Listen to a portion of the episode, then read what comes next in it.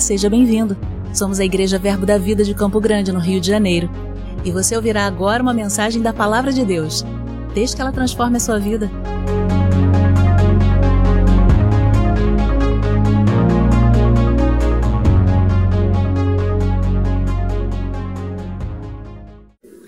Que bom que você veio, não é?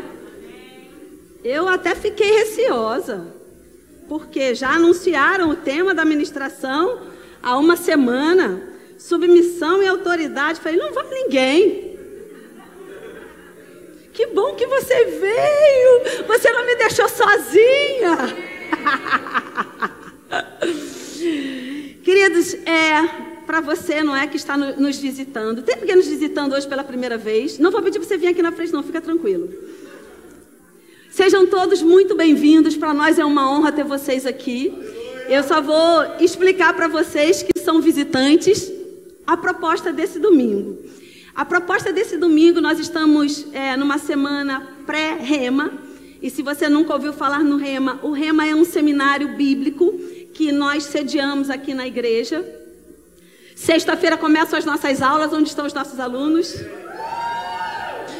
E esse domingo nós vamos fazer uma, um tira-gosto não é? Da palavra, acerca da, das, dos temas que são ensinados na escola. O pastor, pela manhã, falou sobre uma matéria chamada O Fruto do Espírito. Pastor Josias, à tarde, falou sobre a autoridade do crente. E agora eu vou falar sobre submissão e autoridade. Então, é, um pouco diferente daquilo que acontece nos nossos cultos ordinários. Normalmente nos nossos cultos ordinários de domingo, de quinta, nós temos pregações da palavra, ainda que muitos possam passar por aqui e pregar ensinando, mas na grande maioria das vezes os cultos são pregações e não ensinos. A proposta desse domingo é de fato ter um pouco mais de ensino na pregação. Ainda que seja pregação, mas ela vai ter um pouco mais de ensino, vai ter um ingrediente mais de ensino. Então, talvez seja um pouco diferente de um culto ordinário, como normalmente nós temos aqui na igreja. Talvez a gente precise ler um pouco mais, talvez a gente precise colocar um fundamento, porque diferente da pregação, o ensino, ele é preceito sobre preceito. Então nós precisamos colocar fundamentos para que a gente possa avançar no conhecimento. Você está pronto? Então, então a gente vai começar no começo. Grande revelação. É a maior que você já vai ouvir essa noite. Todas as vezes, queridos, que a gente é, precisa entender algo, é importante que a gente vá para o começo, aonde tudo começou. Então, quando a gente quer entender um pouco mais acerca da palavra, é importante que a gente vá para o começo. E o começo aqui, no caso, é a Gênesis de todas as coisas. E quando a gente entra no livro de Gênesis, a gente precisa entender algo.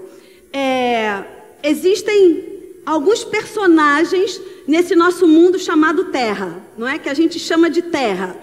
Quando Deus criou todas as coisas, e Deus criou em especial esse mundo onde nós vivemos, nós encontramos dois protagonistas nessa história que Deus começou a escrever lá em Gênesis. A gente encontra Adão e Eva.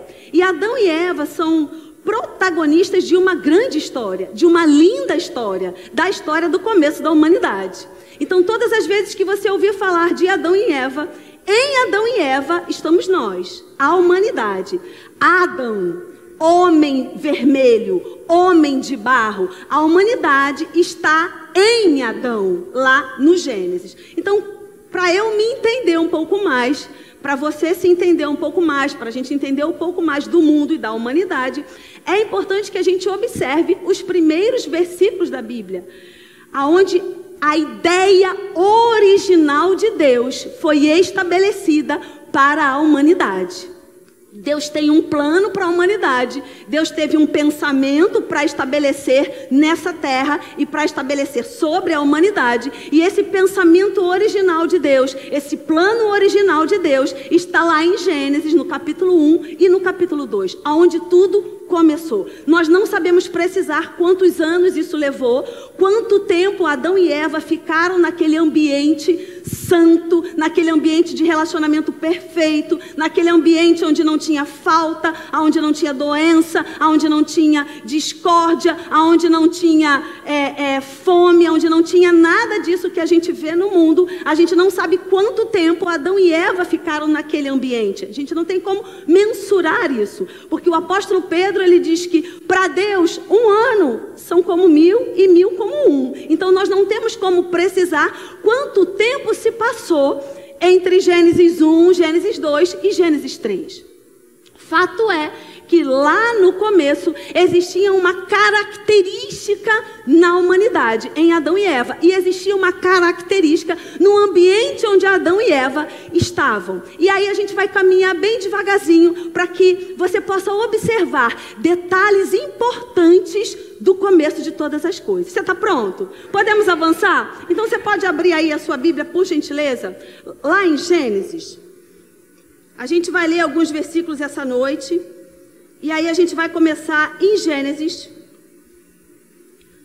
No capítulo 2 é, de Gênesis, no capítulo 1 um de Gênesis, Deus cria céus e terras. Ele cria, vou ler só para você. É, Gênesis 1, 1 diz o seguinte: No princípio criou Deus os céus e a terra. E aí a gente vê que Deus tem uma forma de criar todas as coisas. A Bíblia nos ensina que Deus cria todas as coisas falando. A Bíblia está é, tá escrita na sua Bíblia. E disse Deus. E disse Deus, e disse Deus. E cada vez que Deus dizia alguma coisa, o poder do Espírito Santo, que está na palavra dita por Deus, o poder do Espírito Santo começa a operar para realizar aquilo que saiu de dentro de Deus. Então Deus diz: haja luz, e o poder do Espírito vem e executa a ordem que saiu da boca de Deus.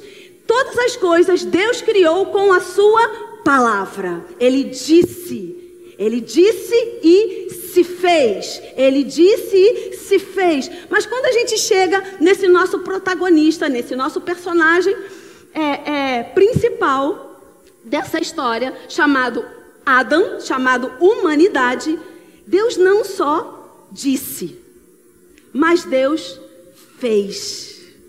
Então aí já tem um componente muito importante. Toda a criação, ela não existia, mas ela passou a existir através de uma palavra vinda da boca de Deus. Amém? Já tem uma grande revelação aí, queridos. Você pode construir algo que não existe apenas falando aquilo que Deus já disse. Mas quando chega no homem, na humanidade, ah, era algo especial. Não era como os animais, não era como a natureza. Para criar o homem, Deus colocou um ingrediente diferente daquele ingrediente que ele tinha colocado até então. A Bíblia diz que ele falou com a família que estava lá no céu e ele disse: façamos. Até então, esse componente de pluralidade não aparecia quando ele criou as outras coisas. Na sua Bíblia está escrito que Deus disse. É claro que a gente sabe que Deus é um Deus Pai, é um Deus Palavra, é um Deus Espírito, mas o componente de pluralidade na execução de algo aparece quando ele faz Adão. Façamos o homem a nossa imagem e a nossa semelhança. Ele não disse que a natureza era a sua imagem e semelhança. Ele não disse que os animais eram a sua imagem e semelhança. Mas ele disse que a raça humana, o Adão, a humanidade, sim, é a sua imagem e semelhança. Isso está lá a gente vai ler também esse versículo, eu quero que você leia por gentileza.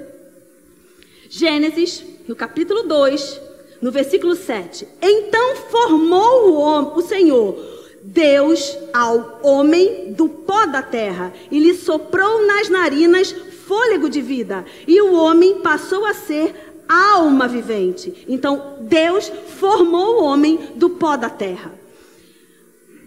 Matéria, corpo, Deus sopra, sai de dentro de Deus o fôlego da vida, porque a Bíblia diz que Deus é o autor e o conservador da vida. Então sai de dentro de Deus a vida, o homem sai de dentro de Deus, o espírito do homem sai de dentro de Deus, encontra o boneco de argila e o homem passa a ser alma vivente.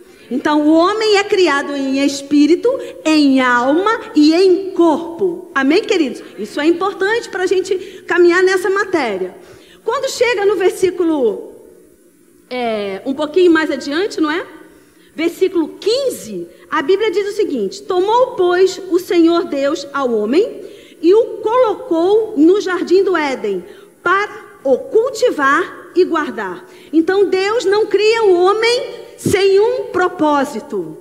Então, se você está lá em Adão, você não foi criado sem um propósito. Então, há um propósito para a humanidade, há um propósito para a humanidade como um todo, há um propósito para a sua vida individual. Quanto indivíduo, há um propósito. Você não foi criado à toa, foi criado, pensado, planejado por Deus para um propósito. Amém, queridos? E a Bíblia diz a missão de Adão diz que Adão foi criado à imagem e semelhança de Deus.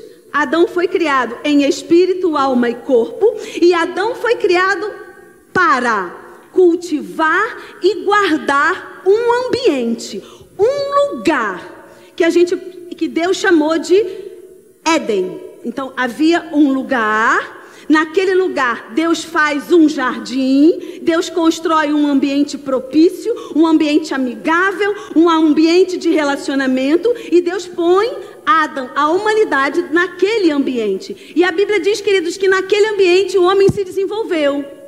Naquele ambiente havia relacionamento, naquele ambiente havia comunhão, naquele ambiente havia cumplicidade, naquele ambiente havia troca. Deus vinha e conversava com Adão, Deus vinha e conversava com a humanidade. Deus passava instruções para Adão, passo a passo Deus ia dizendo a Adão o que fazer. Deus ia liberando conhecimento para Adão, à medida que Adão crescia, à medida que Adão alcançava uma estatura de varonilidade, à medida que Adão saía da primeira infância, entrava na adolescência, à medida que Adão ia crescendo, Deus ia liberando conhecimento da sua parte para Adão, à medida que Adão tivesse capacidade para compreender o conhecimento que era liberado da parte de Deus.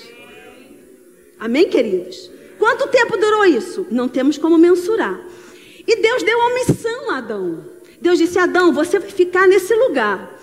E você tem uma missão nesse lugar, você tem algo para realizar nesse lugar. Você vai cultivar, você vai zelar, você vai cuidar, você vai expandir. Por quê? Porque quando Adão, é, Deus queria Adão e Eva, Deus diz para Adão: Adão, cresça e multiplique. Não é assim? Crescer e multiplicai. Então Deus está dizendo para Adão: você vai cuidar desse lugar, mas você também vai expandir esse lugar. E de que forma você vai expandir esse lugar, Adão? Você vai expandir do jeito que eu estou te ensinando. Por quê? Porque o desejo de Deus é, era que o estilo de vida que havia naquele jardim, que havia naquele lugar, o estilo de vida de Deus que há no céu, fosse expandido sobre a terra. Amém? Tanto é que muitos anos depois, Jesus diz: ore dessa forma. De que forma Jesus manda a gente orar? Traga do céu para a terra. Seja feito aqui na terra como é no céu. Era isso que Deus estava dizendo quando criou Adão e disse: Adão, multiplique, Adão, expande, Adão, traga e implante nesse lugar o meu estilo de vida. Amém, queridos? E guarde. E essa palavra guarde, queridos, ela tem um sentido de construa uma cerca, proteja Seja um sentinela desse lugar. Tempo. Se é para fazer uma cerca, se é para guardar e proteger, significa que tem alguém querendo entrar. Então, Deus, um bom pai, um pai de amor, ele sempre, diga sempre, sempre vai nos dar as orientações, meu amado. A Bíblia diz lá em Hebreus, no capítulo 1, que outrora Deus falou de muitas maneiras. Deus deu um jeito de falar aos pais pelos profetas, mas que hoje ele nos fala através de Jesus, através da sua palavra. Então isso me leva a crer e entenda que todos o todo tempo Deus quer falar, Deus quer dar instrução, Deus quer orientar, Deus quer guiar. E em Adão a mesma coisa. E Deus está dando uma orientação para Adão. Adão, guarda esse lugar. Constrói uma cerca, faz uma proteção, porque tem alguém querendo entrar. Só que o território é teu. Eu te dei esse lugar. O território é teu, Adão. Você deve tomar conta de tudo que deve guardar. Guarde o teu coração. O que era o jardim? Era o lugar do relacionamento. Era sim um lugar físico, mas antes de ser um lugar físico, era um lugar espiritual. Antes de ser um lugar com florzinha, com planta, com árvore, com fruta, com animal, antes de ser isso, era um lugar de comunhão, de relacionamento. Era um lugar onde pai e filho trocavam, onde Deus liberava coisas para a humanidade. Era um lugar de comunhão. E Deus está dizendo para Adão: guarda esse lugar, porque vai ter gente querendo roubar. Vai ter gente querendo entrar. Vai ter gente querendo penetrar. Amém, queridos? Ô oh, glória! Vamos avançar mais um pouquinho? Você guardou, não é? E aí, quando chega no Gênesis 3, no capítulo 3, no versículo 1, você achou? Posso ler? Posso avançar mais um pouquinho? Diz o seguinte: estavam, lá, capítulo 1, capítulo 2, Adão e Eva obedecendo a Deus, cumprindo os propósitos de Deus. Quando chega no capítulo 3, olha que surpresa. Mas a serpente, mais sagaz que todos os animais selváticos que o Senhor Deus tinha feito, disse à mulher: É assim que Deus disse: Não comereis de toda a árvore do jardim? Uma parada. Quem criou a serpente? Deus. A serpente é um animal ruim, perverso? Foi Deus que criou. Essa palavra sagaz, ela significa é, sutileza, prudência. Tanto é que Jesus, muitos anos depois, ele vai dizer para nós: seja prudente como a serpente e manso como a pomba. Então, a serpente não é o problema. Às vezes a gente fala que a serpente é que é o problema. Não, a serpente não é o problema. A serpente era um animal é, é, sagaz, um animal é, articulado, prudente, que Deus criou e colocou lá. Agora, vamos pensar comigo. A serpente se comunicou com Eva. E a serpente começa a liberar palavras que vão contra aquilo que Deus havia dito para a humanidade. A gente sabe que algo aconteceu com essa serpente para que ela começasse a falar contrário à autoridade. Porque acima de tudo, Deus é autoridade. Amém? E todas as vezes que eu falar em autoridade, não pensa assim, por favor, é só porque ela é esposa do pastor, ela está mandando um recado. Não, amado, aqui eu não sou esposa do pastor, aqui eu sou professora do Rema. Eu ministro essa, essa, essa matéria desde o ano de 2007. Tem um tempinho. Muito antes de eu ser esposa de pastor. Na verdade, essa matéria mudou a minha vida. E porque ela mudou a minha vida e aquilo que ela fez com a minha vida, a luz do conhecimento que chegou e expulsou a, as trevas da ignorância. Eu, em sala de aula, eu me apaixonei por essa matéria e eu desejei muito que, como ela mudou a minha vida, eu pudesse ser um canal de Deus para libertar a vida de outras pessoas. Amém? Então a Bíblia diz que a serpente começa a falar com Eva, mas aquilo que a serpente fala com Eva não era aquilo que Deus havia falado com Eva. E aí a gente vai é, andar mais um pouquinho, que é importante demais. Por quê? Lá no versículo 16 do capítulo 2, volta lá um pouquinho só para a gente casar as duas peças. Diz o seguinte: E o Senhor Deus lhe deu esta ordem: De toda árvore do jardim comerás livremente. De quantas as árvores? Todas. Comerás de que forma? livremente. Mas da árvore do conhecimento do bem e do mal não comerás. Por quê? No dia que dela comeres, certamente morrerás. E a serpente fala para Eva, voltando para o capítulo 3, a serpente faz uma indagação a Eva. A serpente diz: Não comereis de toda a árvore do jardim? Respondeu-lhe a mulher: Do fruto das árvores do jardim podemos comer, mas do fruto da árvore que está no meio do jardim, disse Deus: Dele não comereis, nem tocareis nele, para que não morrais. Então a serpente disse à mulher: É certo que não morrereis.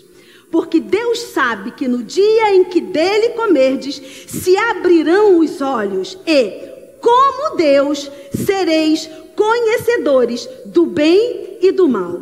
Queridos, vamos entender o que está acontecendo aqui. E eu quero que você ressalte aí na sua Bíblia que conhecedor do bem e do mal. E depois a gente vai falar um pouquinho sobre isso. Mas o que estava acontecendo aqui? Eva estava lá no jardim. Talvez, quem sabe, num dia que ela estava desanimada com alguma coisa. Talvez um dia que ela estivesse pensativa, com a cabeça voando em alguma coisa fazendo algumas conjecturas. Por quê? O que é importante eu e você entendermos, queridos? Deus, quando criou a humanidade, Deus nos deu o direito de escolha. Amém? Ele disse: você pode fazer, você, a instrução é essa, mas você está livre para escolher. Amém? Então isso é importante a gente ter no nosso coração. Então Eva estava ali naquele jardim, de repente vem a serpente. Por quê? Ela era ardilosa, ela era prudente, ela é sutil. Eu não sei se você já parou para pensar, mas por que, que não era um elefante? Eu não sei se você já parou para pensar, mas por que, que não era uma onça? Não faz sentido? Faz sentido. Sabe por quê, queridos? Porque o diabo não vai aparecer para você de tridente e vai pular em cima de você. Ele vai vir sutil. Ele vai vir com sugestões. Ele vai vir de um jeito que você nem vai perceber e aquela semente do mal está entrando na sua mente. Ele vai vir com um papinho no seu ouvido e você nem vai perceber. Mas será que a autoridade sabe mesmo o que está falando? Mas será que a autoridade tem direito de falar isso com você? Será que a autoridade tem direito de pedir para você fazer isso? Mas será que a autoridade não quer o seu mal? Será que a autoridade não está querendo te arriar? Será que a autoridade não está fazendo isso porque ela está com ciúme, porque você está crescendo? Será que a autoridade não está fazendo isso porque na verdade ela nem te ama, nem te considera? Não é? Normalmente os filhos pensam acerca dos pais. Será que a autoridade não está fazendo isso porque ela é repressora? E ela não está te dando liberdade, ela não está deixando você ser o seu próprio eu? Sutileza. Porque, queridos, se fosse um elefante, Eva não seria enganada, porque ela ia perceber. Se fosse um leão, uma onça, ia pular em cima dela. Mas era uma serpente, que era o quê? Ardilosa, sagaz, prudente. A influência envolvendo. Já viu uma serpente matando uma presa?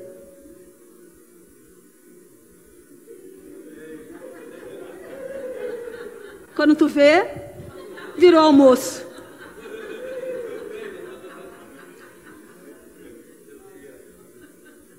Foi Deus que criou a serpente.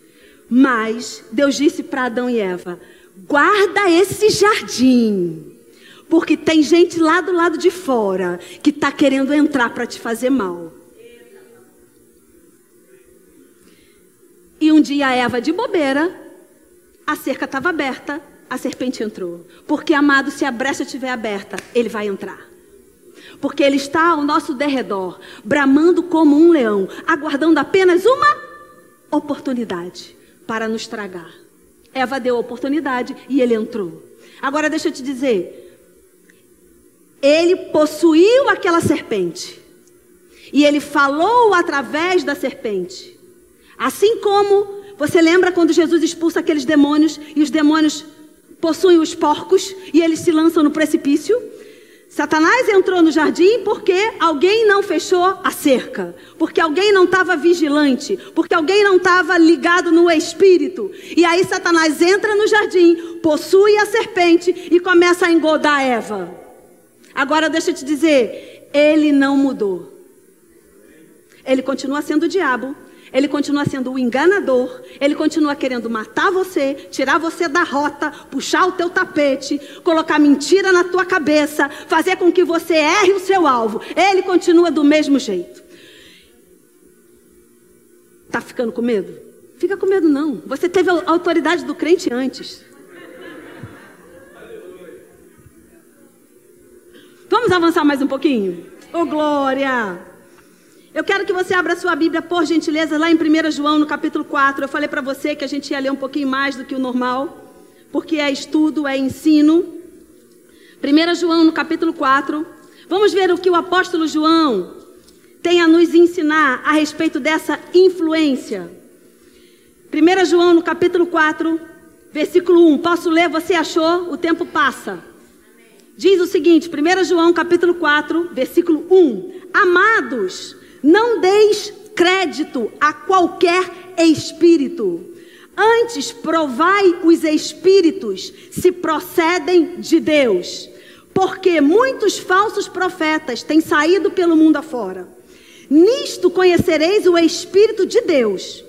Todo o espírito que confessa que Jesus Cristo veio em carne é de Deus. E todo o espírito que não confessa a Jesus não procede de Deus. Pelo contrário, esse é o espírito do anticristo, a respeito do qual tendes ouvido que vem e presencialmente já está no mundo. Não dei ouvido a qualquer espírito. O que Eva fez, deu ouvido ao espírito do anticristo.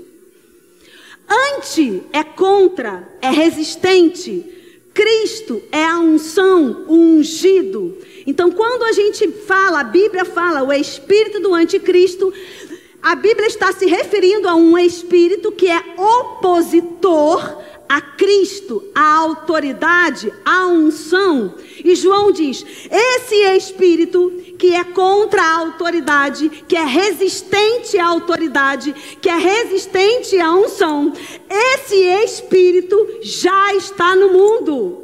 Então, queridos, estava no mundo aqui, no Éden, e permanece no mundo hoje. Então, está hoje no mundo. Então, quem está livre dessa influência? Ninguém. Ninguém está livre da influência do espírito do anticristo. Eu posso ser contaminada, você pode ser contaminado, é como um resfriado. Vamos usar o exemplo né, do que nós temos vivido. É como um vírus. Espirrou, pegou. Por isso que é importante a gente ter cuidado com ambientes infeccionados, contaminados. Quando nós entramos em ambientes contaminados e permanecemos lá por muito tempo, corremos sério risco de sair daquele ambiente carregando vírus. Que vírus? Da rebelião, da insubmissão. Porque o vírus que a serpente lançou em Eva, como um animal peçonhento que lança o seu veneno, foi o vírus da rebelião. Eva, infectada, infectou o seu marido. O seu marido infectado, a humanidade ficou infectada. E aí, amado, você já sabe, não é? Veio a queda, veio a separação, aquele lugar de comunhão não existia mais. Aquele lugar onde Adão não tinha problema de identidade. Por quê? Porque Adão sabia quem ele era, porque ele tinha comunhão com Deus. E eu ouvi, você não é? deve ter ouvido também aqui, na ministração da Juliane, no, no, na, no, na, no final, do, no último dia da conferência de, de reino, aquela passagem aonde Pedro fala quem Jesus é e a revelação brilhante que ela trouxe sobre essa passagem de quando nós sabemos quem Deus é, nós também descobrimos quem nós somos. Então Adão sabia quem Deus era. Ele tinha comunhão perfeita com Deus. Ele conversava com Deus. Deus se mostrava para ele. Deus explicava para ele todas as coisas. E porque Adão sabia quem Deus era, Adão sabia quem ele era. Adão sabia que ele era filho. Adão sabia que ele era eterno. Adão sabia que ele era suprido. Adão sabia que ele era curado. Adão sabia tudo acerca dele, porque ele conhecia o caráter de Deus. Então, queridos, quando a humanidade se rompe, rompe essa comunhão por causa da rebelião, por causa do pecado, a humanidade em Adão perde a sua identidade. E aí vieram, começaram a, a, a vir os questionamentos da humanidade: quem eu sou? Da onde eu vim? Para onde eu vou? Por que eu estou nessa terra? Que sexo eu tenho? Será que eu sou importante? Será que eu não sou importante? Será que me amam? Será que não me amam? Será que Deus me ama? Será que meu pai me ama? Será que minha, meu marido me ama? Porque rompeu o relacionamento com Deus. Então, a identidade do homem ficou comprometida por causa do pecado. Mas graças a Deus que Cristo veio. e nós estamos nele. E nele nós sabemos quem nós somos. E nele nós conhecemos o caráter de Deus. E nele nós aprendemos o que Deus tem para a nossa vida. Por que, Deus nos criou. O propósito que Ele tem para a humanidade, para mim, como pessoa, como filha.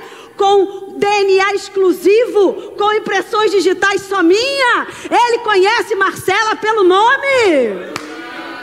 Ele te conhece pelo nome. Amém, queridos? Vamos voltar para cá? Vamos avançar mais um pouquinho? Eu quero ler com você, não é? Não dá tempo da gente ler todos os versículos, mas eu quero ler só esse, por favor. Lá em Isaías, Isaías 14. Se você quiser conhecer um pouco mais sobre esse assunto, você vai se matricular no Rema.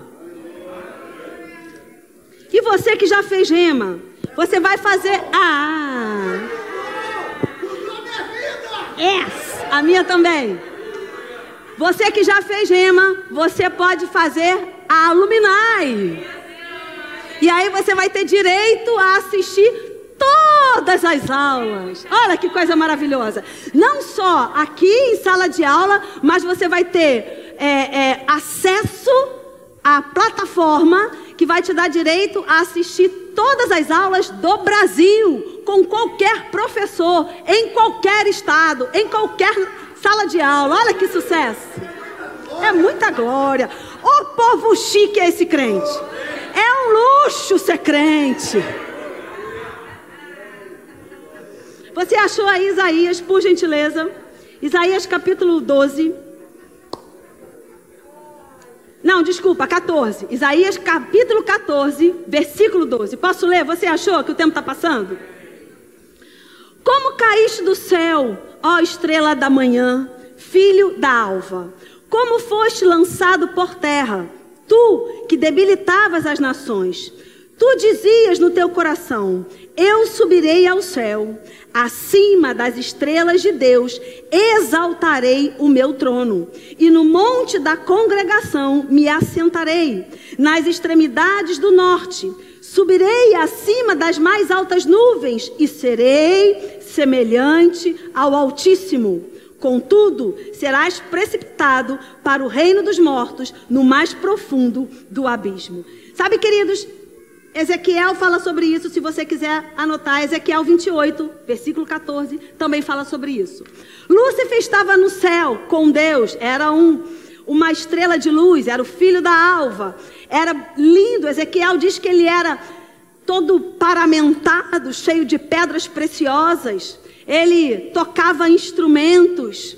Ele tinha um comércio. O que é? A Bíblia fala de comércio. Ela usa essa palavra lá em Ezequiel que é, ele tinha, ele usava o seu comércio. O que é um comércio? O comércio é aquilo que você tem, aquilo que a pessoa tem necessidade. Você vai lá no comércio e você compra algo porque você tem necessidade de algo. Então a Bíblia diz que ele tinha essa ingerência sobre o céu, sobre a terra, sobre a obra da criação de Deus, ele tinha essa penetração, ele tinha essa autoridade, ele tinha essa ingerência. Porém, a Bíblia diz que se achou iniquidade no seu coração. Ele não estava satisfeito com o que ele tinha, ele queria o lugar de Deus. Acima de todo o trono eu vou me assentar semelhante ao Altíssimo eu serei. Deixa eu te dizer, ele continua do mesmo jeito. E é assim que ele influencia as pessoas. Você é melhor do que a sua autoridade. Você sabe fazer muito melhor do que ela. Na verdade, quem era para estar tá lá no trono era você e não ela. Mulheres, muito cuidado. Esse homem é um banana. Eu sei fazer melhor do que ele. Na verdade, a gente não precisa de homem para nada. Quantas mulheres falando isso na frente dos filhos? Deturpando o valor da autoridade, minando o lugar da autoridade. Quantas mães, mamães, quantas mães indo nas escolas e deturpando a autoridade dos professores. Professores em sala de aula são autoridade devem ser respeitados, porque quando você ensina seu filho a burlar a autoridade, você está criando o seu filho para ser um marginal, estar à margem da sociedade. É isso que significa essa palavra. Ficar do lado de fora, não receber daquilo que é o melhor, porque queridos, Satanás ficou do lado de fora do céu. A Bíblia diz que foi posto para fora, porque não respeitou a autoridade de Deus, porque na verdade ele queria estar assentado no lugar da autoridade. Isso é muito sério. Eu vou te dizer, é triste o que eu vou falar, mas é importante para nós ficarmos ligados, porque a influência não vai vir no elefante. Lembra disso? A influência vai vir na serpente. E muita gente abrindo a guarda, abrindo a cerca para a serpente entrar, anos e anos de crente e nada muda. Não sai do lugar. Por quê? Igreja nenhuma presta. Liderança nenhuma presta. Pastor nenhum presta. Governo nenhum presta. E não sai do lugar e não avança. Por quê? Porque não considera o princípio. Amado, isso é um princípio espiritual. Quem criou a, o lugar de autoridade foi Deus. No céu tem hierarquia. Detesto hierarquia. Meu amado, eu tenho uma péssima notícia para você. Eu sei que evangelhos são boas novas, mas dessa vez eu não vou ter uma boa notícia para você. Por quê? No céu tem hierarquia.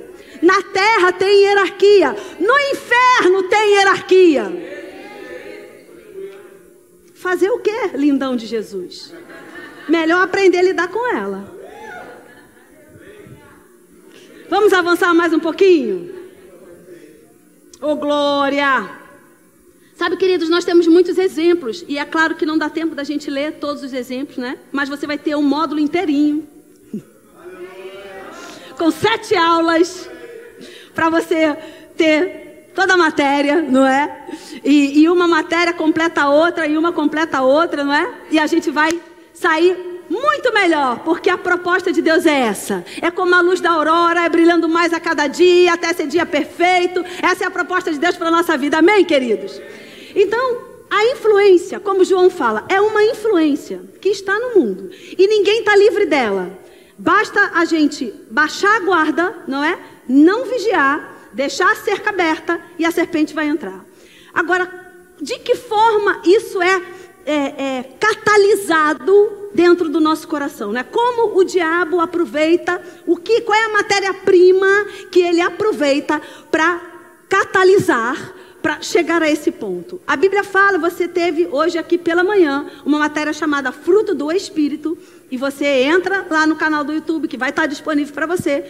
Nessa matéria você vai aprender que aquilo que é catalisado pelo diabo são as obras da carne. Foi isso que, que é, é, contaminou o coração de Lúcifer, quando ele ainda estava lá no céu, não é? O que ele teve? Inveja de Deus. O que ele teve? Ciúme de Deus. Certamente ele era muito bonito, porque a Bíblia diz que ele era muito bonito, que ele estava cheio de ornamentos. Mas, gente, Deus é Deus, vamos combinar? vamos combinar que ele não, nunca ia ser Deus. Mas certamente ele olhou para Deus e viu a luz de Deus. Ele viu algo diferente e ele desejou ser igual a Deus, ter aquilo que Deus tem. Então, o que catalisa isso? O que coloca isso como uma matéria-prima para o diabo agir na nossa vida? Ciúme, inveja, obras da carne. Tudo aquilo que está lá em Gálatas, no capítulo 5, são obras da carne. E, e, e esse material é a obra-prima, é o material que Satanás usa.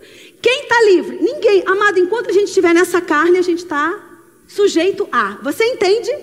Que quando é, Adão e Eva entregam a autoridade para o diabo, e, e, o pecado entra, não é? E aí, né, se pastor Josias estivesse aqui, morrendo morrerás, não é?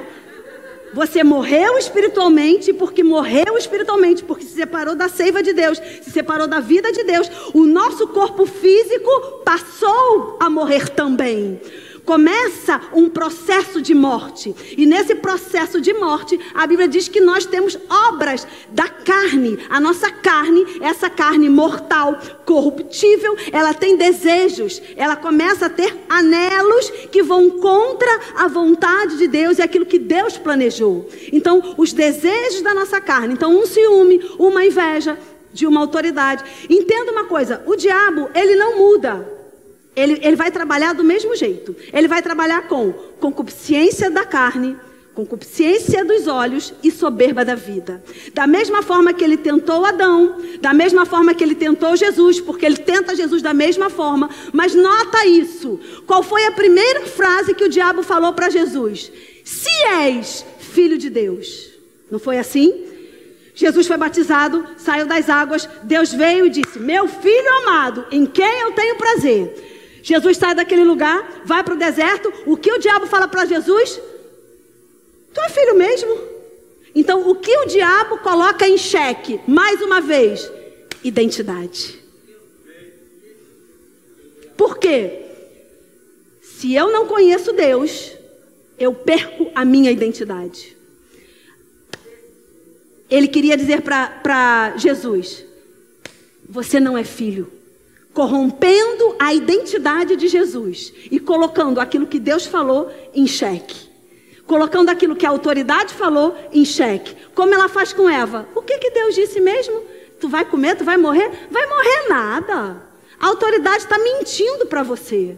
Porque, na verdade, a autoridade não quer que você coma, porque se você comer, você vai começar a saber o bem e o mal. O conhecimento vai chegar muito mais rápido. Porque, queridos, deixa eu explicar algo para você. Por que, que Deus então colocou a árvore lá se não era para comer? Porque o conhecimento era liberado à medida que Adão e Eva amadureciam e cresciam. Aquele conhecimento, a plenitude do conhecimento que estava na árvore, em algum momento seria totalmente disponibilizado para a humanidade. Porém, Adão e Eva não quiseram cumprir o processo. Crescer tem um processo. Me formei do Rema hoje. Eu, Marcela. No meu primeiro ano do Rema, recebi uma palavra. Eu entrei por aquele lugar ali. O professor estava aqui, um profeta de Deus, um homem ungido. E ele virou para mim e falou assim: vem aqui, ó. Você vai saber até quem é. Quem, o, o Verbiano Raiz já identificou quem é. Verbiano Raiz já identificou quem é. Teu lugar é aqui, ó. E apontou, apontou para o púlpito, me tirou de onde eu estava, me trouxe, me colocou de frente para os alunos e falou: Seu lugar é aqui. Isso foi no ano de 2000. Quando eu terminei de me formar no Rema, eu ficava: Quando vai ser? Vai ser agora? Quando vai ser que eu vou começar a dar aula? Quando vai ser que eu vou começar a dar aula? Sete anos depois. E aí eu te pergunto: se eu tivesse começado a dar aula no ano de 2002, Estava arrebentada, meu amado, porque não era tempo. Eu não estava pronta, eu não estava madura. Tem um processo de conhecimento que nós temos que percorrer. o homem não quis cumprir o processo de crescimento. O que que Satanás entregou para ele? Come o fruto agora, porque você vai conhecer tudo o que você precisa conhecer agora. Só que não tinha estrutura, carcaça e essa não era a vontade de Deus. Por isso que eu pedi para você sublinhar aí na sua Bíblia aquilo que Satanás diz. Deus não, Deus não quer que você coma, porque se você comer, você vai ser conhecedor do bem e do mal. É claro que Deus ia liberar todo o conhecimento para o homem, mas a seu tempo. E aí, queridos, é que o diabo continua usando os mesmos artifícios. Você já está servindo lá há tanto tempo na empresa. Não está na hora da promoção, não? Sabe por que, que teu chefe não te promove? Porque ele tem medo. Porque quando você crescer, ele vai ver o quanto ele é incompetente. Ele não te promove por isso. A cobra.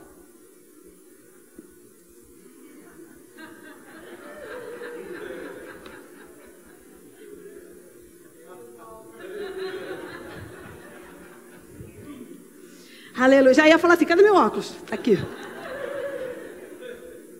Vamos avançar mais um pouquinho? Só mais um pouquinho? Pastor, me fala aqui. Eu tenho. Já estou confusa. As muitas letras estão me fazendo delirar. Vamos avançar mais um pouquinho? Eu quero ler mais um versículo com você. Vá lá para Números. Vou dar só um exemplo. Não tem como dar todos os exemplos. Números, por gentileza, no capítulo 12.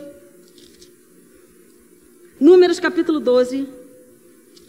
A história de Moisés, Arão e Miriam. Eu vou até 9h15, é isso, pastor? Fala aí, pastor. Dá o sinal.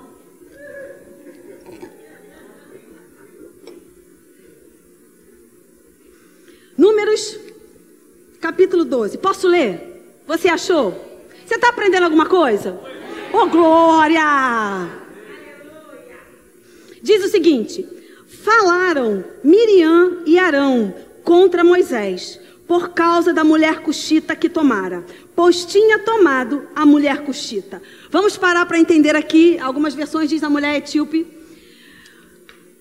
Você está dizendo aí sobre tudo isso, mas a minha autoridade você não conhece. A minha autoridade, ela erra muito. Vamos ver o que Deus fala sobre isso. Todo lugar de autoridade foi Deus que instituiu. Então Deus institui o lugar de autoridade porque Deus é um Deus de autoridade. Ele é um Deus de hierarquia. Deus não coloca a pessoa no lugar de autoridade. Ele não coloca lá o RG, ele não coloca lá o CPF do fulano de tal naquele lugar. Mas ele é aquele que estabeleceu lugares de, de autoridade. Deus é aquele que estabelece tronos de autoridade. Mas evidente que pessoas são postas em lugar de autoridade. No nosso exemplo, evidentemente, não é? Moisés era uma autoridade estabelecida por Deus. No caso de Moisés, foi Deus que colocou Moisés naquele lugar. Então a autoridade que Deus colocou erra. Por quê? Porque as autoridades são pessoas sujeitas a erros. Grande revelação, mais uma que você recebeu essa noite. Então a sua autoridade, meu amado, vai errar. Seu marido vai errar. Seu pai, sua mãe também. Seu patrão também. Seu pastor também. Seu líder de departamento também. As autoridades erram porque são pessoas. Então Moisés errou como autoridade. E a Bíblia diz que Arão e Miriam, que eram seus irmãos e sujeitos à autoridade de Moisés, porque Moisés era o líder do povo, eles começaram a falar e aí eu quero fazer só um parêntese bem, bem, né? Daquele bem grande assim. Igual aquela, aquelas questões de matemática, né? Que tem parênteses, colchetes, chaves, né?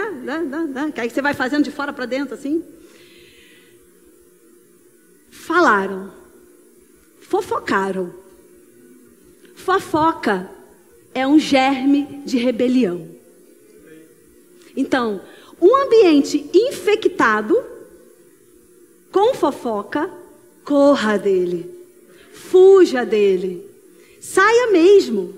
Entrou em um ambiente onde está se falando mal de qualquer autoridade, eu digo qualquer, autoridades eclesiásticas, autoridades civis,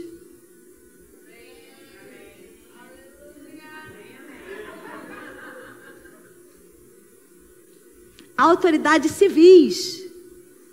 Estamos em um período, queridos, de muita coisa conturbada e fora do lugar. Nós precisamos entender o que a palavra fala sobre isso. Para que a gente não caia em nenhuma vala da estrada. Amém, queridos? Nós vivemos em um lugar onde autoridades erram. Seja através do seu voto ou não seja através do seu voto, existem cadeiras de autoridade. Seja você ter eleito as pessoas ou não, elas estão assentadas em cadeiras de autoridade. O que fazemos? Oramos. Porque é o que a palavra fala. Quer ter paz? Quer viver bem? Ore por suas autoridades. É isso que a palavra fala. Amém, queridos? Deixa eu dizer, a sua carne vai gritar, porque a minha também grita.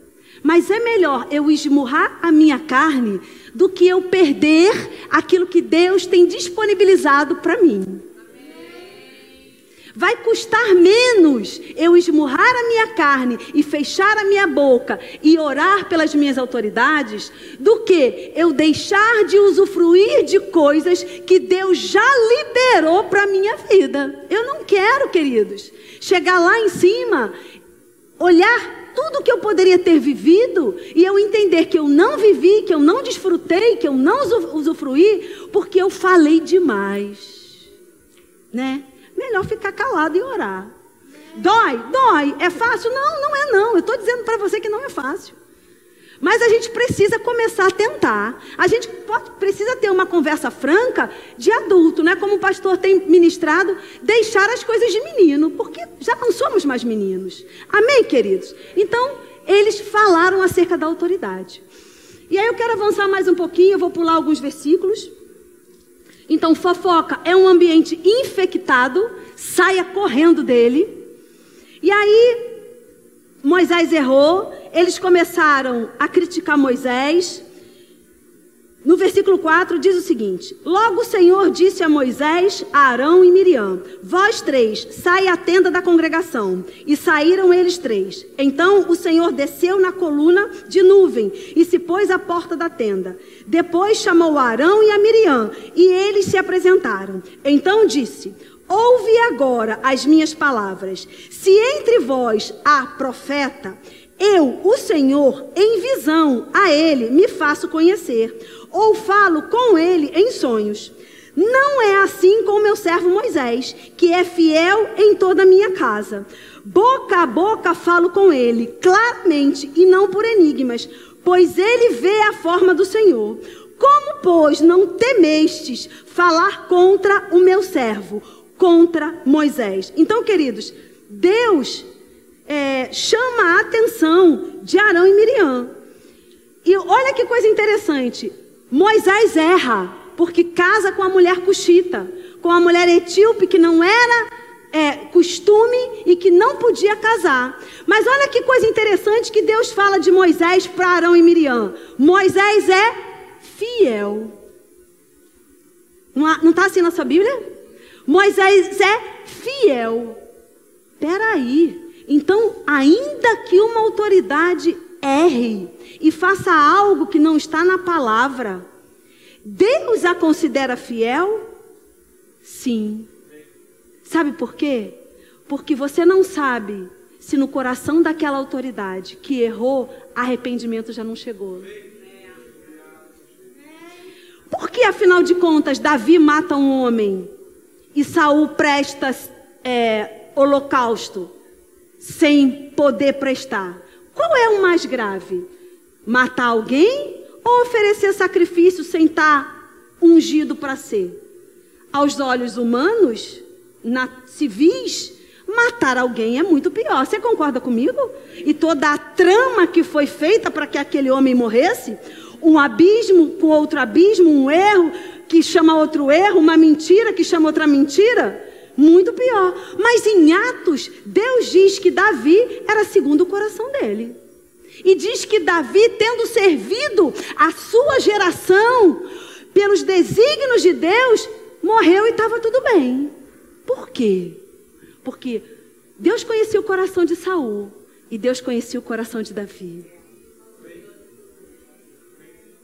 Deus conhecia o coração de Moisés. E apesar de Moisés ter errado, Deus o considerava fiel. Agora, a gente que não tem todos os dados, está olhando a autoridade errar e está falando mal da autoridade, está murmurando contra a autoridade e está fazendo rodinha de escarnecedores contra a autoridade. Ei, amado! Fica para a meditação da igreja. Nove. O tempo está passando. E a ira do Senhor contra eles se acendeu e retirou-se. A nuvem afastou-se de sobre a tenda e eis que Miriam achou-se leprosa, branca como a neve, e olhou Arão para Miriam, e eis que estava leprosa. Então disse Arão a Moisés: Ai, Senhor meu, não ponhas, te rogo, sobre nós este pecado, pois loucamente procedemos e pecamos. Graças a Deus reconheceu o erro, pediu perdão. Ora, não seja ela como um aborto que saindo do ventre de sua mãe tenha metade da sua carne já consumida. Moisés clamou ao Senhor dizendo: Ó oh Deus, rogo-te que a cures. Olha aí autoridade, você que é autoridade. Recebe aqui a instrução de Moisés. O teu liderado errou, o teu liderado criou rebelião contra você, o teu liderado te desrespeitou, teu liderado falou mal contra você, mas a instrução de Deus é: perdoa, intercede por ele, roga por ele. Amém?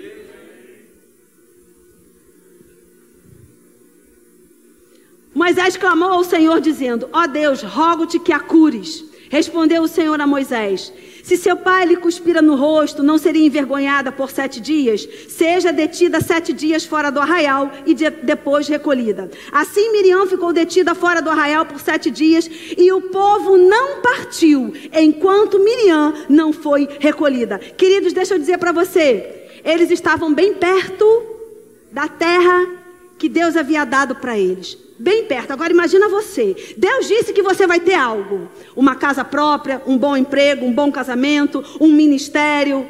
Deus disse que você vai andar pelas ruas e coxos serão curados, você vai impor as mãos nos hospitais, pessoas vão levantar dos leitos, você vai orar por enfermos, por mortos, eles vão ressuscitar. Deus deu várias promessas para você. Mas por quê? Miriam se rebelou contra uma autoridade. Porque Miriam falou mal de uma autoridade. Porque fofocou com Moisés, com o Arão, que fofocou com não sei quem, que fofocou com não sei quem. Ficou todo mundo parado por sete dias. Vidas atrasadas. Porque estão falando mal de autoridade, porque estão agindo contra a autoridade, porque estão fofocando contra a autoridade, estão paradas no deserto, quando já deveriam estar usufruindo de tudo que Deus prometeu. Mas hoje o conhecimento está chegando. Como luz de candeia, iluminando as trevas da ignorância e trazendo luz para você avançar. Amém? Agora vamos ver o exemplo perfeito. Oh, coisa linda! Hebreus capítulo 5, por gentileza. Oh, glória! A palavra do Senhor, queridos, é libertadora. O conhecimento liberta de toda a ignorância. Conhecereis a verdade, a verdade que você conhece, ela vai fazer com que você ande em liberdade. Porque andar com peso, andar com mochila, vai te atrasar. Andar embaraçado vai te atrasar. A palavra fala lá em Hebreus, no capítulo 12, que nós devemos sim deixar, desembaraçar todo peso, tudo aquilo que tem nos atrasado, todo pecado, para que a gente possa correr com velocidade a carreira que Deus tem proposto para nós, amém? E eu creio em nome de Jesus que você vai avançar, que você vai tomar mais velocidade ainda depois dessa noite, amém? Hebreus capítulo 5, eu quero ler com você.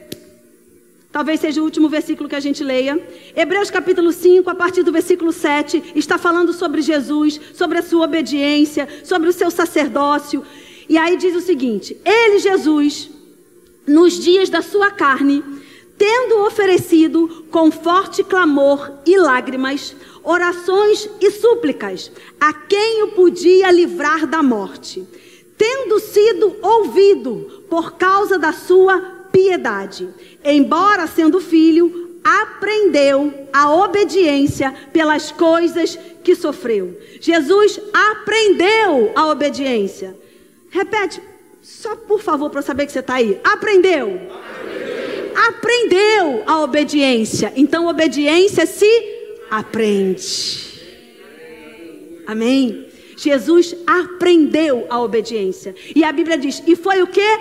Aperfeiçoado. Então há um aprendizado e há um aperfeiçoamento. Quando nós nos recusamos a aprender sobre obediência, nós deixamos de ser aperfeiçoados. Ficamos crentes raquíticos, crentes débeis. Já era para estar tá lá em cima, já era para estar tá em outro lugar, mas ainda está aqui embaixo. Esse mesmo versículo vai dizer: Eu já queria dizer outras coisas coisas para você. Eu queria liberar para você mais conhecimento. Mas como você se tornou lento, tardio, como uma criança, eu vou ter que de novo dar para você leitinho. É isso que o escritor está dizendo. Chegou já a um nível de conhecimento, mas porque não aprendeu, porque não foi aperfeiçoado, porque não sofreu a obediência, ainda está bebendo leite. Queridos, deixa eu te dizer: crescer dói. Ok? Crescer dói, vai doer. Dói o corpo físico quando os adolescentes estão crescendo, a dor do crescimento. Crescer espiritualmente também dói, mas é melhor crescer do que ficar parado. Você concorda comigo? Deus não fez a gente para ficar parado, porque a Bíblia diz que Ele não se agrada daqueles que retrocedem. E a vida com Deus, se ficar parado, desce. não vai avançar, mas também não vai ficar parado, não, amado. Vai retroceder. E Deus não vai se agradar, a gente vai avançar, amém? Vamos só finalizar esse versículo. Então Jesus ele foi aperfeiçoado, tornou-se autor da salvação eterna, tendo sido nomeado por Deus sumo sacerdote segundo a ordem de Melquisedeque. Tinha algo para Jesus receber. Tinha algo para Jesus ser premiado. E a Bíblia diz que ele aprendeu a obediência e ele foi aperfeiçoado ao ponto de ele receber aquilo que estava reservado para ele. Havia algo reservado para ele. Quantos sabem que lá no Getsemane Jesus poderia ter dito: Eu não vou? Poderia, queridos. A Bíblia diz que ele chorou, que ele sangrou. Ali ele se entregou. Ali ele morreu. E ali ele diz para Deus: se for possível, afasta de mim esse cálice. Mas se não for possível, seja feita a tua vontade. Então ali Jesus disse: Eu me entrego. Eu vou cumprir o teu querer na minha vida. Ali ele se entregou. E porque ele sofreu, ele aprendeu, ele recebeu o galardão, o nome que está acima de todo nome. Agora, lembra que eu pedi para você gravar aquele versículo lá? Que a serpente fala para Eva? Que Deus não queria que ela comesse a árvore, da fruta, da, do fruto, porque é, ela seria conhecedora do bem e do mal. Olha que coisa interessante que está aqui na sua Bíblia. Versículo 11. A esse respeito temos muitas coisas que dizer e difíceis de explicar. Por quando tendes tornado tardios em ouvir?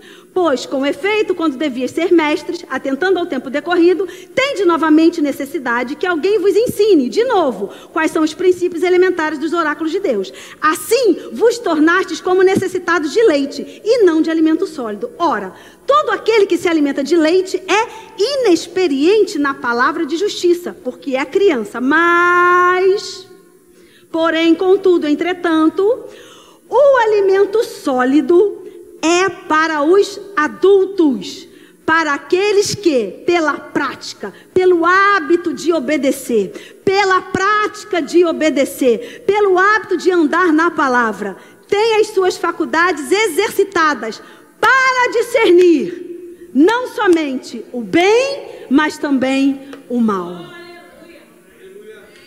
Ele disse para Eva: Deus não quer que você coma, porque você vai ser conhecedora do bem e do mal. Mas a Bíblia nos mostra que aqueles filhos que decidem crescer, obedecendo a palavra, ainda que sofra, ainda que tenha que esmurrar a carne, ainda que tenha que renovar a mente, ainda que tenha que dizer: mundo, você está indo para um lugar, mas eu estou indo para outro lugar. Esses filhos que decidem comer um alimento mais sólido, não ficar na infância, mas avançar no conhecimento através da obediência da palavra. Esses filhos vão discernir. Comer do fruto da palavra, comer do fruto do conhecimento e vão reconhecer o bem e o mal. Aquilo que estava proposto para a humanidade em Adão e Eva, que o diabo deturpou, que o diabo tirou do eixo aquilo que Deus tinha proposto para Adão e Eva, de conhecimento do bem e do mal, no tempo certo, na estatura certa, no amadurecimento certo, cumprindo o processo certo, que a serpente enganou a Eva para que ela não cumprisse o procedimento, para que ela comesse antes da hora. Aquele, aquela proposta de Deus, o escritor de Hebreus disse: Ei, continua de pé continua de pé. A proposta de Deus, que você conheça o bem e o mal. Continua de pé. A proposta de Deus, de te dar conhecimento de todas as coisas. Continua de pé. A proposta de Deus, você só precisa ser aperfeiçoado na obediência. À medida que você esmurra a sua carne, à medida que você renova a sua mente, à medida que você se propõe a obedecer, a ser aperfeiçoado, a aprender sobre essa obediência, está disponível, filho, todo o conhecimento que você precisa para discernir o bem e o mal, porque o conhecimento pertence a Deus. E Ele libera para os que são seus. Ele libera para os seus filhos todo conhecimento, porque a Bíblia diz em Colossenses, Ministério de Música pode subir, que todo conhecimento, todo conhecimento, toda ciência está em Cristo. Em Cristo está contido todo conhecimento. Em Cristo está contido toda ciência. E amado, onde é que você está? Você está nele. Todo conhecimento está nele, está disponível para você. Papai colocou a mesa com todos os frutos que você precisa, com o fruto da vida, com o fruto do conhecimento, com o fruto da cura, com o fruto da provisão, todos os frutos que nós precisamos está, a mesa está posta em Cristo. Deus não quer reter nada, queridos. Deus liberou todas as coisas em Cristo Jesus. Agora Ele é um Pai de amor. Ele sabia o tempo necessário para o homem crescer e avançar. E essa noite, queridos, Deus quer nos despertar. E eu sei, em nome de Jesus, que a partir de hoje, você vai de fato guardar o jardim da comunhão.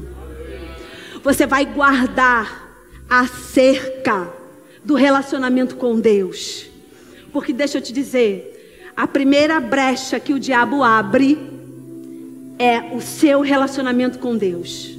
Porque ele sabe que uma vez que ele rompe, que ele abre a cerca do jardim do relacionamento, você fica vulnerável e você começa a abrir a guarda para todas as mentiras que ele conta. Porque quando nós estamos nele, quando nós estamos abrigados nele, quando nós estamos guardados nele, quando a serpente vem, já vi tua unha, diabo. Ele não vai te enganar mais. Mas quando nós estamos vulneráveis nesse relacionamento, quando a cerca do nosso jardim da comunhão é aberta, ele vem como uma serpente, sutilmente, trazendo influência sobre a nossa vida. Mas, queridos, eu creio que essa noite, o Espírito Santo de Deus, aquele que ilumina todas as coisas, a palavra de Deus, a luz de candeia que ilumina todas as coisas, vai iluminar os olhos do seu entendimento, para que você possa, a partir de hoje, localizar, identificar. Lá vem a serpente. Lá vem a influência, mas ela nada tem em mim. Ela não vai me pegar, ela não vai me picar, porque eu estou no lugar do relacionamento, eu estou no jardim da comunhão, e eu estou guardando esse jardim, eu estou guardando esse jardim das vozes do mundo eu estou guardando esse jardim das vozes da minha alma. do desvalor que a minha alma quer trazer para mim, dizendo que você não pode, você não tem, você não consegue, porque o diabo trabalha com os dois extremos. Ou ele trabalha com autoestima baixa, dizendo que você nunca vai conseguir, que você nunca vai ter, que você nunca vai chegar. E aí você, enciumado, com inveja, a gente abre a guarda, abre a cerca do jardim. Ou ele trabalha com vaidade, soberba. Você é o melhor. Ninguém está te vendo, mas você é bom demais. Ninguém faz como você, mas você não tem valor nenhum. Ele trabalha colocando a gente lá em cima, com o mesmo princípio de vaidade, de orgulho e de soberba que estava nele no, no céu, que ele colocou no jardim e que ele quis colocar em Jesus. Lança daí, ó. Alguém vai te segurar, não vai? Ó, tá vendo tudo aí? Tudo isso é meu. Eu te dou se você quiser. Não precisa morrer, não precisa ir para a cruz. Eu te dou toda a autoridade, porque ela me foi dada e eu te dou. Mas Jesus sabia quem ele era. Jesus conhecia a sua identidade. Jesus estava no jardim da comunhão. E a cerca estava bem fechadinha. E Jesus dizia: Ei, eu não falo de mim mesmo, eu falo aquilo que eu ouço do Pai. Eu não ajo por conta própria, porque espírito de independência é danoso. Eu ajo como eu vejo o Pai agir. Eu faço o que o Pai manda. Oh, aleluia. Você pode ficar de pé. Sabe, queridos, eu falei, a gente vai nessa vibe bem calminho. Eu ontem falei aqui no Rema Music, algo que eu estava meditando esses dias. A Bíblia fala lá em Gênesis, no capítulo 15, quando Deus vai fazer uma aliança com Abraão acerca da sua descendência e da terra que ele daria à descendência de Abraão. E Abraão não tinha filhos nessa época, então era algo bem distante. E a Bíblia fala que Deus faz uma proposta para Abraão de sacrifício. E que quando Abraão sacrifica aqueles animais, e você vai aprender no Rema também na matéria Vida de Louvor. Que o nosso sacrifício hoje é outro, não é mais de animais, porque Jesus foi o perfeito sacrifício, ele foi o Cordeiro Santo que morreu. E Abraão faz aquele sacrifício e ele oferece aquele sacrifício a Deus. A Bíblia diz que num determinado momento, quando o sacrifício estava exposto, diz que Deus vem como um fogareiro fumegante e como uma tocha acesa. E aquele fogo de Deus vai passando no meio do sacrifício. E o fogo de Deus vai passando no meio do sacrifício. E o fogo de Deus vai consumindo todo aquele sacrifício. E aquela fumaça, aquele cheiro do sacrifício sobe para as narinas de Deus, em cheiro suave e agradável. Sabe, queridos, na nova aliança a gente não sacrifica mais animais, mas você sacrifica o teu coração. Você sacrifica o teu querer, a tua alma, a tua carne, sacrifícios de louvor, apresentando o nosso corpo racional como sacrifício vivo de louvor ao Senhor. E essa noite você vai apresentar aí o teu sacrifício a Ele é entre você e o Senhor, e eu creio em nome de Jesus que o fogareiro fumegante, a tocha acesa, vai passar em nosso meio, purificando todo o sacrifício, liberando os corações, tirando todo o engano dos pensamentos, tirando toda a intenção errada do coração quebrantando os corações, liberando os olhos do entendimento para que a gente possa ver. E não só isso, mas a graça vai nos envolver essa noite. A graça do Senhor vai nos envolver essa noite. Graça para resistir, graça para permanecer, graça para resistir, graça para permanecer. Porque a Bíblia diz que o poder de Deus vem sobre a nossa vida. Naquelas áreas que somos fracos, que somos vulneráveis, que não conseguimos fazer sozinhos, que não conseguimos fazer por nós mesmos. A graça e o poder de Deus disponível essa noite. O fogo eterno de Deus queimando em nosso meio, queimando em nosso meio, o fogareiro fumegante, a tocha acesa, o fogo de Deus, queimando todo o sacrifício sacrifício de lábios que confessam o seu nome, Pai. Sacrifícios de adoração. Sacrifícios vivos de um corpo esmurrado, de uma carne cativa. Sacrifícios vivos diante do Senhor essa noite. Obrigado, Pai, pela tua graça. Obrigada pelo teu poder. Obrigada pelo teu Espírito Santo em nós, aquele que nos ajuda, aquele que é o nosso amigo fiel. Nós te louvamos, nós te engrandecemos essa noite nesse lugar. Porque quando somos fracos, o teu poder se aperfeiçoa na nossa fraqueza. Eu ministro sobre a vida dos meus irmãos. O teu poder sendo aperfeiçoado na fraqueza da nossa carne. O teu poder sendo aperfeiçoado, Pai, nos pensamentos que não te agradam. O teu poder em nossa vida, mudando, mudando, mudando, ajustando, trazendo para o prumo aquilo que está fora do prumo. Eu te agradeço em nome de Jesus pelo teu Espírito Santo, pelo fogo do teu Espírito vindo sobre as nossas cabeças essa noite, queimando todo o sacrifício de louvor, queimando todo o sacrifício. Oh, obrigado, Pai te louvo e te agradeço. Pode ser Pai Nosso, Pai Nosso, Pai Nosso, Pai Nosso.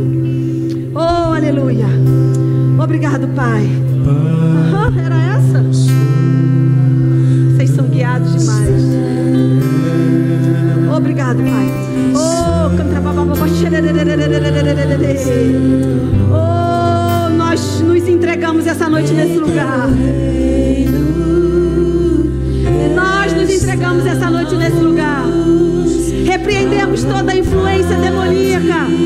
Repreendemos toda a influência do espírito do anticristo sobre a vida dessa igreja. Declaramos todos os desígnios do mal caindo por terra na autoridade do nome de Jesus. Toda a influência na mente dos meus irmãos. Toda a influência